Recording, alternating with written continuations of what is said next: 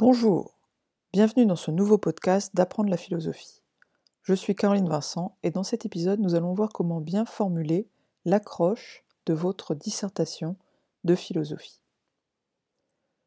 L'objectif de l'accroche en philosophie est d'introduire non seulement le sujet, mais surtout le problème que pose le sujet. Une mauvaise façon de commencer une introduction est sans doute de commencer par une liste de définition des termes du sujet. Commencer à définir les termes du sujet est évidemment nécessaire dans l'introduction. Néanmoins, il est beaucoup plus habile et intéressant d'utiliser ces définitions pour justifier des réponses possibles au sujet. Je vous renvoie sur cette question au troisième épisode de ce podcast où j'ai expliqué comment analyser le sujet et formuler la problématique, notamment en utilisant les définitions.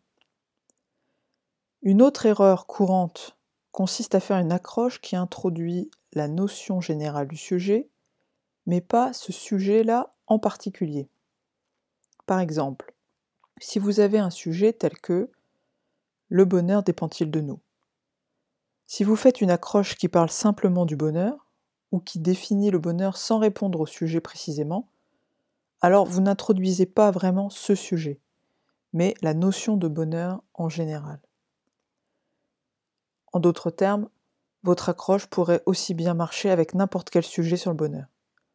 Or précisément, c'est pour cette raison-là qu'elle ne va pas marcher. Pour que votre accroche introduise vraiment le sujet qui vous est donné, il faut qu'elle permette d'entrevoir une première réponse au sujet. Si on prend le sujet Le bonheur dépend-il de nous? Votre accroche peut consister en un exemple qui vous permet de faire une première hypothèse. Par exemple que le bonheur dépend de nous. C'est encore mieux si, après cette première réponse rapide, vous pouvez commencer à montrer le problème en émettant un doute sur cette première réponse. Par exemple, en posant une question qui suggère que la thèse adverse pourrait également être défendue. Je vais à présent vous présenter deux manières différentes de faire une bonne accroche pour votre introduction de philosophie. Une première façon consiste à utiliser une citation. Il est déconseillé d'utiliser des auteurs dans l'introduction, car l'introduction est plutôt le moment où vous, devez définir les termes et montrer le problème du sujet de manière générale. Néanmoins, il y a une exception à cette règle. Vous pouvez utiliser un auteur en accroche, en le citant puis en expliquant la citation, afin de montrer comment elle pourrait répondre au sujet. Cette façon de faire est la plus difficile car il est assez rare, surtout quand le programme est très varié, d'avoir exactement la citation qui va coller au sujet.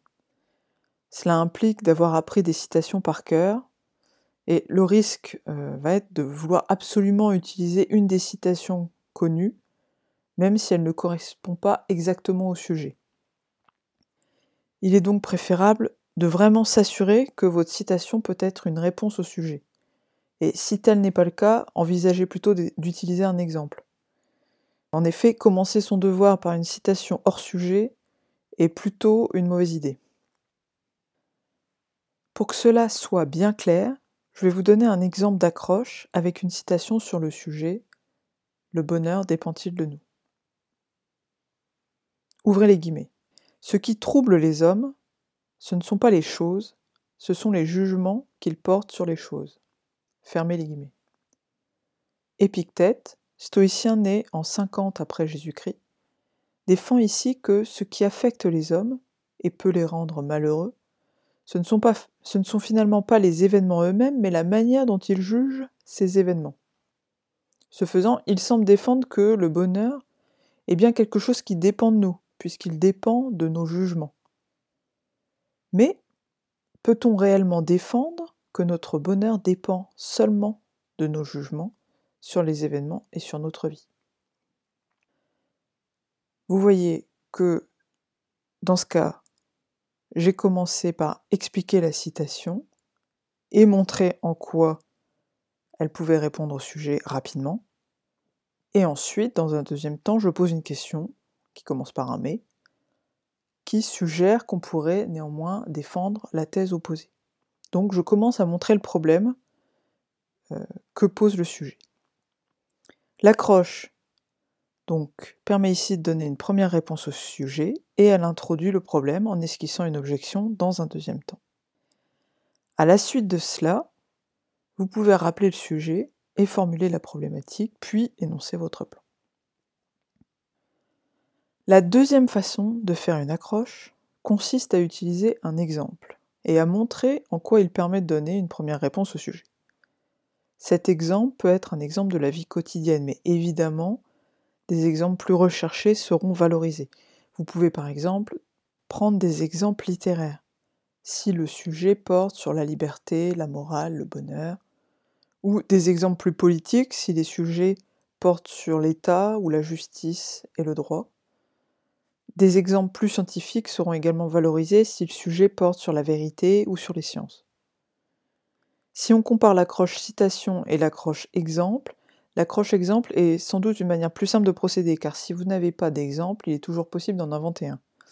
L'essentiel est de prendre un exemple qui vous permet de donner une première réponse au sujet, puis d'envisager une objection afin de montrer que le sujet va faire débat. En d'autres termes, qu'il pose un problème qu'il vous faudra discuter pendant tout votre devoir. Le but de l'accroche est vraiment d'introduire le problème du sujet et ainsi de justifier la légitimité du sujet finalement, de montrer que ça va être justifié d'en traiter pendant euh, toute votre copie. Pour finir, je vais vous donner un exemple d'accroche utilisant un exemple avec le sujet La recherche du bonheur peut-elle être un devoir? Dans la tragédie Le de Corneille, le personnage principal, Don Rodrigue, est face à un dilemme. Choisir entre son devoir de sauvegarder l'honneur de sa famille et le fait de poursuivre son bonheur. Il choisit finalement de faire son devoir en tuant le père de sa bien-aimée, mais renonce alors à son bonheur. Nous pouvons remarquer que dans cette histoire, rechercher le bonheur n'est pas un devoir et même qu'au contraire, faire son devoir va être plutôt un obstacle à la recherche du bonheur. Pourtant, faut-il toujours opposer la recherche du bonheur et le devoir?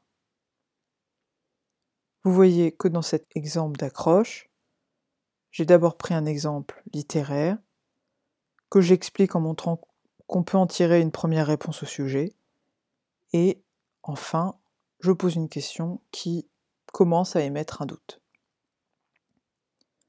Voilà pour cet épisode sur l'accroche. J'espère qu'il vous aura aidé à bien commencer votre dissertation. Si vous voulez davantage de précisions ou d'exemples, je vous invite à aller lire mon article sur l'accroche sur mon blog Apprendre la philosophie. Très bonne journée à vous.